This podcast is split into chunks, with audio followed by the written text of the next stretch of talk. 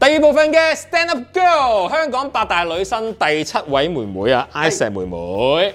喂，呢一 part 要講下各自講一次咧，因為災難級係嘛？係啊，因為 Isa 妹妹而家係現役嘅，即係逆市奇葩三語嘅女 MC，好多 job 做嘅。咁如果我哋每人講一次自己做過最災難級嘅一次我好 event，想知，我因為我認識嘅你咧，我就好少見你災難級，唉，真係咧。災難級喎。我覺得得災難級嚟嘅，因為咧嗱，坦白講啦，我自己咧個擅長咧就係做一啲歌手嘅發佈會啦，係啊即係簽名會啦、誒、嗯簽唱會啦，或者咪誒 mini concert 嘅 MC 啦，因為呢個我以前喺電台嘅歲月都係做呢啲為主噶嘛，誒、嗯我未。我未離開電台嘅時候，我從來好少做商品嘅 event 哦嘅 MC 嘅，因為咧誒唔會揾我嘅，因為一揾我就關於同歌手即係有關有藝人出席㗎啦。都啊係啊，有藝人出席嘅嘢，咁所以咧，我係從來冇做過一啲好純商品啊，嗯或者好 corporate 客嘅嘢嘅。但係自從我離開咗電台之後啦，咁開始做電視台啦，咁開始有經理人公司啦，就開始叫我要嘗試做呢啲啦。咁我真係覺得咧好乸 驚，我真係好乸驚。因為嗰個壓力係大咗。收咗佢錢係唔嘛？係啊，一來收咗錢，二來就係、因為嗰啲 product 你唔可以講錯。係啊即你藝人咧，你點樣講？因為佢會同你互動。你嗯講，你譬如你假設你講錯咗樣嘢，嗰個藝人可能會笑你。咁你好唔喂大家開心，哈哈哈，冇事噶啦嘛。嗰個 product 唔會笑你㗎嘛。係啦，咁但係因為咧，真嘅，我你話叫我做關於所有藝人有關啊嘅遊戲節目啊、遊戲 show 咧，我覺得簡直係食菜咁食係。但係叫我做商品嘅 show 啦，哇！我嗰陣時嘅覺得係自己重新學過嘢，嗯所以咧，我覺得離開電台點解學咗好多嘢，真係、 真係學到好多嘢。哦嗰、個重新學嘅嘢咧就係、哇！嗱，你知商品嘅嘢唔可以講錯啦，你係冇得講錯之後自己笑哈哈哈哈咁啊！但係你譬如你同阿容祖兒傾偈，佢講錯嘢你就可以笑哈哈哈係啊哈，低能㗎你咁嗰啲咧，係咪先？係係係咁就得㗎啦。但係商品嘅嘢係完全唔可以講笑啦，誒唔可以講錯啦。講錯佢啲名又又好大壓力啦。咁同埋又會開始咧，有啲人會覺得，譬如你都識英文啦，不如你試下 like cam 啦，誒、嗯廣東話再加英文啦。最多我寫晒 script 俾你啊，你未去到鬼仔啫。咁我就覺得應該得啊，加埋英文嗰啲英文我全部識讀㗎。點知我有一次咧，有一個做哦我。我好緊張佢咁樣講。係啊，我係㗎有㗎係啊，我有一本雜誌，我唔記得邊哦本雜誌，唔知幾多週年咧。哇！呢啲真係好大壓力嘅，下面有幾一百萬嗰啲啊嘛。係啊，咁咧，我嗰陣時個經理人咧就話：唔係啊，你一定要接啊，因為人哋都覺得你 OK，咁冇理由唔唔接㗎。但我話我英文真係唔可以去到好似啲鬼仔咁，一諗起即刻講嗰啲嚟嘅喎。我即係唔可以特登加插啲。係啊，我要睇稿講即係嘅。唔咁好我已經練得好辛苦。哇！我其實咧，我後尾去到咧，因為坐嗰啲台又高級啦，嗯啲人雖然咧，你話黑啲掹啫，但係因為嗰啲酒店嗰啲都嗰陣時開始慳錢嘅年代，嗯佢哋都 book 咗間比較細啲嘅 ballroom 咧，食飯得嚟都好近見到佢哋㗎啦，嗯即係咁樣講嘅。咁我咧講講下中文要講英文嘅時候咧，我講唔出喎，我淨講唔出。我真係淆底啊！但係你唔係啊會㗎專業嘅咩？會㗎，我都想講。照住讀我都淆底，因為呢一個唔係我梁奕倫 Mother 最 language 啊，最叻同埋 mother language，係因為我哇我做咗廿幾年，唔係嗰陣時十幾年，咁從來冇做過呢啲嘢啊嘛，係咁我咪熬咯，我係熬到係求其講咗一兩句就冇再講啦，咁於是乎咧。啊因為我覺得，因為點解咧？我點解求其講咗一兩句冇再講？因為我覺得咧唔得，我唔可以俾在座嘅人見到我冇信心，因為我係一個資深主持，但係佢哋冇諗過我會講英文噶嘛，係咪先係？我決定做翻自己啦，我唔講嗰堆英文，我講翻中文。咁佢台下有冇真係衝過嚟？誒你冇啊冇，但係之後後投訴我啦，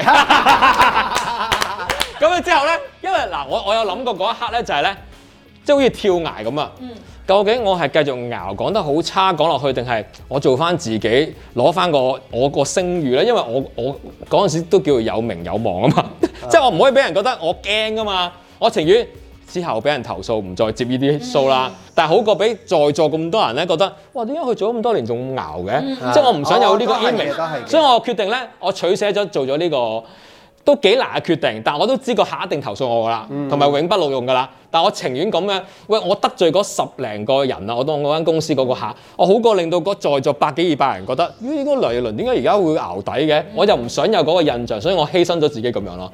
哇！嗰次真係我覺得災嗯哇難，哦災難級喎我好乸你驚嗰啊！個你嗰個 sample 會唔會太勁啊，大佬？好難㗎啲英文。唔關事㗎，驚啊唔真關事係，真係驚我我試過做誒一啲英文 show 嘅時候，嗰啲嘢又係完全識。你嗰下 brand 咗就啊，突然間，因為尤尤其是咧，你講一啲唔係真係完完全全，因為你我可能我哋兩個都係屬於咧，我哋會 make 分一啲嘢，係啊，但係當你要將好認真嘅時候，唔係係啊唔單止認真，係你嗰樣嘢根本唔可以講笑嘅時候咧，你個腦就變得好直啊，即嗯係啊啊係好，所以諗嘢就係全部咁樣好。驚自己講咗 get 係咪？係啦，或者你講個 get 係 get 唔到嘅，因為你有時講啲中文嘅 get 係因為你由細到大你嗯係點掉都掉咗出嚟啊嘛。你突然間第一時間諗英文，誒咦話，喎冇樹個腦空晒，係啊跟住你就個即係頭先嗰嗰個三崩效應咯。你驚咗一樣嘢就嗯係啊 brum brum brum brum，所以我就係驚三分效應，我情願講翻廣東話，唔好理啦，唔講英文啦係，我犧牲自己，以後人哋唔好用你我。 feel 到嗰個係啊，咁但係我呢單令到我就覺得我好清晰知道，喂，呢啲錢真係唔係我揾係㗎，要俾翻你哋咧，真係識三語嘅人。因為我都係係㗎，啊即係即係譬如有啲客咧，佢就好中意，跟住佢就我就同佢講話，你真係唔好預計我係，因為我成日覺得咧喺客嘅角度咧，佢就以為啊寫咗稿，但係個問題，譬如如果尤其是對人，我有一次就係對人對一啲外籍人士要同佢傾偈，咁其實我話傾偈唔係難，但係因為有啲 slang 係佢哋唔同，佢嗰次仲要係唔同國家嘅人。嗯，跟住我喺度諗死啦！你講嘅嘢，譬如阿 A 用咗英文，阿 B 用咗其他文，跟住我心諗我完全唔得。跟住我話你要揾一個，你要記住你係揾緊一個人係同佢哋好似真係可以傾偈咁，即係好似我哋廣東話傾偈嘅人，絕對唔係我。我可以幫你讀晒出嚟，但係我唔可以同佢哋傾偈咯。咁我會同佢哋咁樣講，因為因為有時有啲外籍嘅主持人。你話啊，你 Facebook 同佢 chat chat 兩句啦，但係嗰兩句都好難，嗰因兩句好為難你又要翻譯翻佢少少係，仲要話俾，即係因為個問題就係、你誒、呃我嗰次係一個醫療嘅添，我話最大嘅問題就係哇！醫療哇好多 term 係啊，因為我話最大嘅問題就係、啱乜㗎？佢就算講一啲佢嘅領域嘅英文，可能我哋唔會明嘅，係啊，即係我哋冇學過就冇學過，你唔好以為英文全部都係嗰廿四個英文、咪廿六個英文字母砌埋一齊就係啦。咁我就同佢講，我點都要有個 partner，而嗰個人一定要識佢哋嗰啲專業用語。係咁啊，我先得，係啊！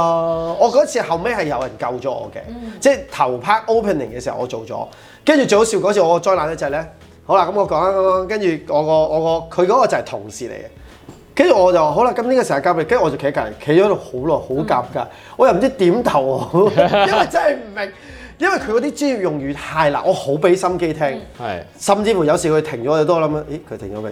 佢停咗未， 你明唔明嗰個台上咁，你揸住佢，因為佢唔會寫喺度佢嗰個 ending 噶嘛，佢亦都唔會突然間俾個 Q，因為佢哋唔係專業主持嘛，佢唔會突然間望我哋噶嘛，佢哋傾到好興起，咁我諗咦，其實我喺度做咩嘅？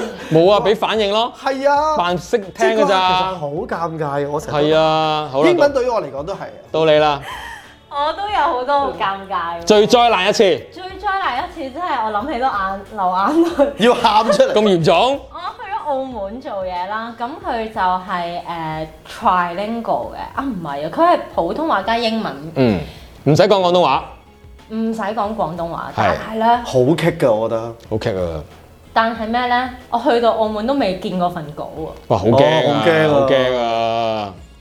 我我我我我想話俾啲觀眾聽眾知咧，當一個做活動 MC 去到做 show 前嗰兩三個鐘仲未見到份稿咧，我哋嗰種驚咧係等於驚到點咧？送死斷頭台，係啊，係啊因為你準備要對住一百個人，但係你冇嘢可以講到。我情願俾人閹啊！真係嗰下，你俾稿我啦，唔該，我真係好乸驚啊！咁嗰啲咧，好。我已經好早去到澳門啦，我冇瞓過覺啦，之前嗰晚佢話得㗎啦，即係你因為緊張到冇瞓到覺係。啊，你俾份稿我，我以為即係等到三點你四點 send 俾我，等到四點你五點 send 俾瞓咗我，啦等到五點你六點啦，佢都係唔俾。我要搭船咯，你嚟咗先啦，我使唔使攞埋個編下嚟啊？你嚟到我哋會俾你㗎啦，酒店有㗎啦。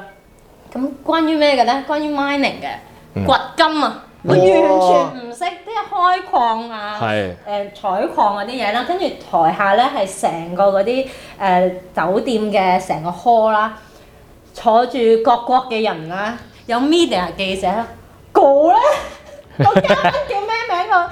佢個誒 title 係咩？我或者要要完少，其實我哋成日都話咧，如果真係一個勤力嘅 MC 咧，有時係會 study 一個人。譬如假設我知道我今日要同阿 Ron 傾偈，我就算我當佢完全唔識啊，我自己點都好啦，我會即刻上 Google 睇下佢少少背景。即係如果佢一個係啊，或者你起碼譬如好簡單，一啲名人，啊嗯名喂，你人知佢少少資料，你起碼突然之間你講一啲哦，要突然間輕鬆嘅時候，你起碼同佢講啊係啊，其實我都，你亦都會令到個嘉賓覺得，咦係，啊原來你對我都有啲了解，因為個嘉賓硬係覺得。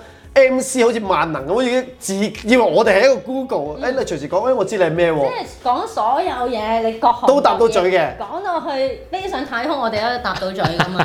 誒醫藥嗰啲，但係其實唔係喂我想話俾你聽但係嗰一 次你係因為間公司唔 ready 啲稿俾你，定係有咩意外咧？有嘢改佢哋啊我唔知啊，我冇 find out。係因為其實我係 full 另外一個 MC，我要替佢間嘅。哦，哇！呢啲最驚。跟住我又唔想自己做得好差啦，我又唔想我自己做得差，個客會同翻個 MC 講你介紹個 friend 唔得喎。係啊，所以我係雙重雙重壓力啦，係去到 rehearsal 踩台淨係試咪㗎咋，我連稿都未有。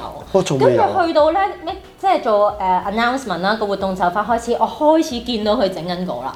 但係你係哇誒 bilingual 喎，我都冇試過喎。仲要你呢個第一個，起碼如果你 bilingual 係，譬如假設係廣東話加普通話，或者廣東話加英文，你起碼有一個 language 係你完係全好你熟。睇得好熟㗎啦。係係咁，但係就冇咯。咁哇佢係跟住好似都係簡體字咁樣啦，跟嗯住再加英文，英文先嘅，再再啲簡體字，跟住後尾直情係誒你講完英文自己譯普通話哇出嚟，因為佢已經譯唔切個簡誒簡體字俾我啦。係總之就係、即係成件事，我係快啲完啦。 啊，啊係啊，嗰人會虛脱㗎。我我話我昏迷咗啊，係啊好辛苦啊！我直情同佢講，我盡咗力，不過好似個客 feedback 好好。 ，OK。就話誒、會繼續下一次都用我，但係好彩就冇再揾我啦，因為係我應該承受唔到。我想我想講，如果我災難，佢啱啱突然間因醒為起一好次，災難啊！你覺唔覺得？誒你佢災難過你啫，你就冇嘢嘅，你係做咯，到啊唔嘛。係，但係我覺得你嗰個佢嗰個唔係 case 啊我我真係照讀同埋嗰個普通話，如果識得靠我個普通話嗰啲，佢又自己識聽英文嗰啲，我唔係專業翻譯嚟㗎嘛，係即係我唔會譯得好喂好我嘛。懷有啲字都唔知咩字。我懷疑你呢個 case 係咪個客同個 production house 咧個溝通有問題應咧？該個客咧有某啲 guest 咧，suppose 佢會去澳門嘅，但係嗰日又去唔到。哦，即係太多臨時有嘢咁所以嗰個 part 呢改。又係啦，即係可能唔知啲啲 flight 有。咁嗰間製作公司都要俾定間公司背景你，你了解下都好啊完全，冇係咪先？即係譬如 stand up volun 呢個節目，喂，俾條誒俾條 link 你睇你下，睇下，你自己睇唔睇一件事啊？係咯我又係咁問都冇，仲要好慘啊仲要呢啲佢都好忙，佢又唔知誒個 production house 嗰邊又要應付哦哇個客呢嗰啲邊，所以佢哋覺得完咗件事就得㗎。幾耐啊？成個 show 嗰日做哦咗幾個鐘㗎？幾個鐘啊！唔怪之你話之後昏迷啦昏迷。咗嗱，我亦都想同各位聽眾觀眾講啦，每次我哋做完一啲咁大壓力嘅活動咧，我哋真係會成個人虛脱㗎。係係係。係啊，即係我我係每次做呢啲 show，我要一定會食一碟好豐富嘅晚個飯啊，係有肉嘅飯啦。如果唔係咧，我一定要飲可樂。我去到中間我會暈嘅，因為咧我哋真係用好多 energy 因㗎。為大家成成日以為 MC 咧，你講幾句嘢啫嘛，有幾難啊？即咪就係咯係雖然呢句嘢係 always 聽，但係真係解釋唔到俾你聽，嗰個困難之處係喺邊係？喂，但係你飲可樂好容易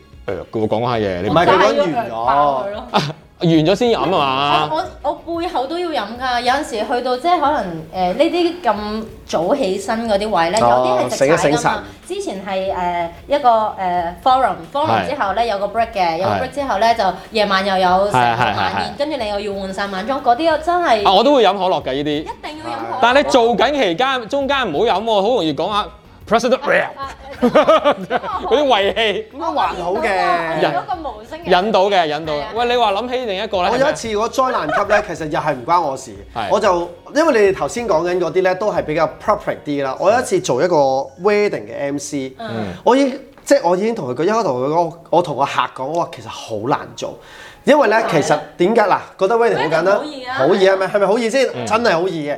首先佢係內地人，嗯係佢係一班內地嘅有錢人，係咁我覺得冇乜嘢啦。咁我開頭睇嘅時候，我都覺得我有少少覺得賴嘢嘅。我第一次見面之後，我覺得唔係好咁容易 handle 得到，因為佢哋係江湖人士。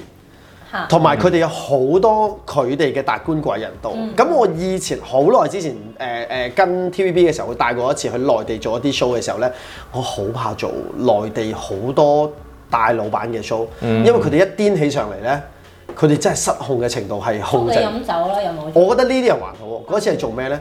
咁啊，好開心啦！咁啊，一對新人啦，冇事嘅。咁我已經問新人啊，你哋中意乜嘢氣氛多啲？佢話最緊要熱鬧，咁啊，即係大家氣氛 OK，即係我都屬於氣氛仔啊。係係啊，我覺得唔係好難喺度。突然之間我就知道嗰一刻賴嘢，有一個唔係好清醒嘅人上咗 嚟。咁跟住咧，佢就突然因為要送禮俾一對新人喎，嗯，咁我妹啊，即係嗰咁啲嗱，我一孫係啊係 係 M C 就攞咗你個名嗰啲啦，係咪啊？唔係，跟住係咧，啦咁我就話，哎誒，咁我就即刻同後面我呢位係邊個嚟嘅？佢話啊，佢係唔知咩咩官二代咁樣，即係真係有梯圖又唔得就得啲，又唔得就得，即係唔可以 收皮啊你咁樣，即係唔可以叫落嚟。咁跟住話啊，咩嚟㗎？啊呢個啊邊個邊個咧？就又唔知佢名名，我突然間出場，你掛名牌咩大佬啊？咁咁好似佢有 assume 到大家一定要知佢邊個咁樣。如果你問你先死 ，啊，你就 死啦死啊！你就死就啊！話喺後邊就槍斃 我。係啊跟住咧，佢就唔單止佢上嚟喎，佢上嚟攞住咪啦，我已經即係盡量控制住佢。佢話我有禮物送，咁我啊算啦，有禮物送已經好簡單啦。佢就拉開咗個 banner，揦嘢。咩嚟㗎？佢揦開咗個 banner 之後咧，有四隻字，四隻毛筆字，睇唔到係咩字啊你？但係睇唔到係唔知乜嘢字體嚟嘅。我對住咗四隻字。小啊你喇叭，咁我就 就係嗰四個字我又我又諗跟住咧，我又我又，即係因為你個問題係咩啊？嗱，你諗嗱，你諗咗一層，你見到四隻象形文字喺個台上面講咩好我咧？咪會問，呃，只是係啦你咪只是我就咪咁樣就啦，我大家都 MC 都係咁講。是你什麼係啦，我就話啊呢呢幅係咩有咩寓意啊？佢話大家都知啊，我想冇人會知大家 喎。都知，係啊，跟住咧，為什麼你不知道？跟住佢話你讀一次出嚟，佢真係叫我讀喎。嚇佢叫你讀啊？我係四隻字都唔識，嗰隻四隻公仔嚟咁嘅。點解你唔話不如你讀，我跟你讀啊，係大哥咁佢我就得啦醉。咗哦，係醉咗佢，OK。最終佢倚靠唔到啦已經， 跟住咧，我睇佢四隻字喎。咁跟住後邊有人即係有佢哋當地人同我講話啊，嚟自乜嘢背景乜嘢，咁我就盡講啦。係啊我話問後邊啲人㗎呢啦呢幅圖咧就啊呢四隻字咧就係誒某某某嘅，我都以我依家都唔記得咗，某某某嘅乜嘢人就題字嘅，錯錯錯錯錯，佢話錯唔緊要啦，飲醉酒佢係咪都錯㗎啦？話我你。喺台上啊係嘛，啊你明唔明講 咁啊？咁你咪哎呀，我錯咗 翻。對對對，我錯我錯我錯。大哥你來說。佢好似有少少嬲嘅感覺喎，因為醉咗嘅人佢控制唔到自己情緒。好慘好慘。好慘！我都呢個就第一次災難啦。係我呢次已經呢次就我救唔到啦，因為我真係救唔到。你有冇做過呢啲江湖 show 啊？誒女仔好慘女仔好危險㗎，做好危險喎我我好避免呢啲，因為我唔飲得酒嘅。係咯係啊我一飲酒我就你自己都賴，但係我一次做另一個誒唔係江湖 show 啦，係咯嗰個就係一個老闆嘅 show，嗰個就但係災難得嚟好好笑嘅。嗯，嗰次咧，我成日都諗咧，我好話好講只要咧你係做 MC，你覺得呢個畫面你真係 picture 唔到。我嗰次做一個好大型嘅誒 annual dinner。咁啊，老闆都好開心啊！老闆好中意飲，但係我已經覺得奇怪，因為咧喺 opening 嘅時候，個老闆已經開始醉啦，因為要上台講嘢啊嘛。個老闆已經係要人參扶上嚟嗰啲，老闆到你講嘢啦。咁我已經啊 OK 啦，咁老闆開心啦，咁啊咁樣玩玩玩玩玩冇嘢嘅喎，老闆因為冇乜機會再上嚟啦。咁去到最後壓軸抽獎，咁咪要加碼嘅，大家加碼加碼嗰啲即係最興嘅啦。咁老闆上嚟啦喎，好加碼，我 攞錢出嚟咁啊，我就話咁呢呢呢員工啊好啦，老闆萬歲！咁老闆就啊，哎好似仲有啲禮物要抽係咪？跟住我就話係啊，有準備好多禮物，咁有部電視機喎，咁電視係二掌真係，嗯真係大電視，哦大電視哇。跟住最大嗰個就係 Dyson 吸塵機最大㗎啦，嗯咁第二個就係大電視啦。咁啲人好開心啊，就好嘅，哇！你抽大獎咁啊，老闆伸隻手啦，佢哎醉咗，跟住譬如。兩英倫咁啊，跟住你上嚟啦，咁你好上好開心啦，咁我就話係啊哇，恭喜晒 Roland，你攞咗獎啊，同老闆影張相，點知老闆講咩啊？你冇咁樣爛鬼電視，我屋企廁所都唔要啊啦。呢個好笑啊，呢個好笑，跟住我企度，你明唔明？笑唔笑好咧？係啊，因為真係好好笑。你你你，啊我屋企廁所要啊，跟俾住啊佢話：佢話我屋企廁所電視都帶佢啦，哈哈哈！你要跟住。跟住最慘係咩？佢做乜？佢最緊要抽。我諗啊，你唔好再亂講嘢，老闆。我下面有百幾頁啊，喺度睇唔住。係啊，幾好笑啊啲觀眾。好我想話呢個又唔係災難，係啊但係對於我嚟講呢個好笑喎因為你做主持，你唔可以一齊笑，係啊你唔可以笑佢老唔係闆你嘛，可以笑，你咪話你可以笑，但係你唔可以笑到。我哋而家咁樣。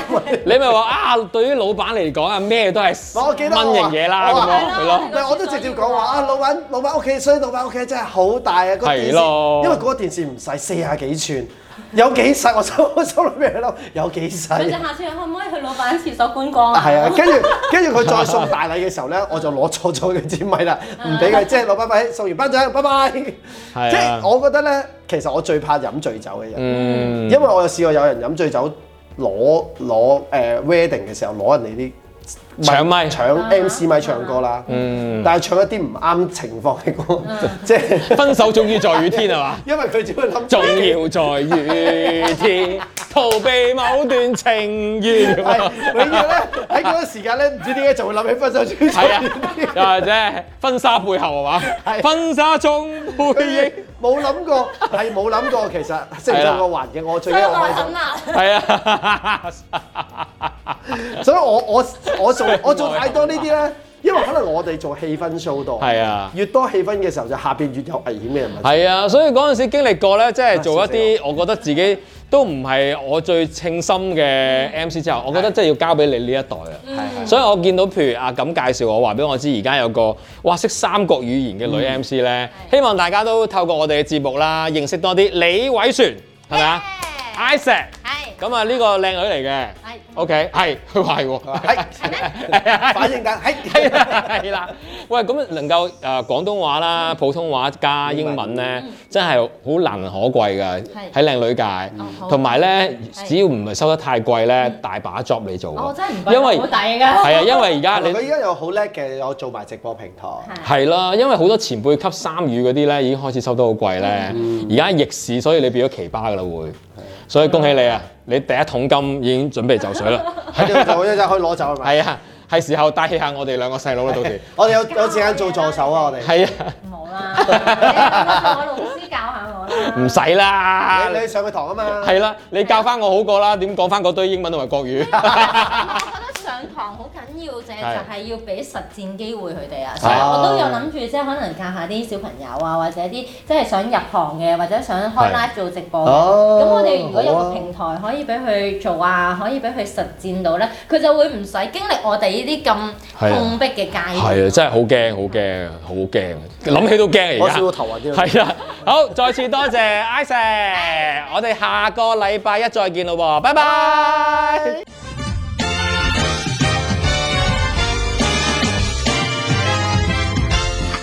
Stand up, Roland. Vô sang agam.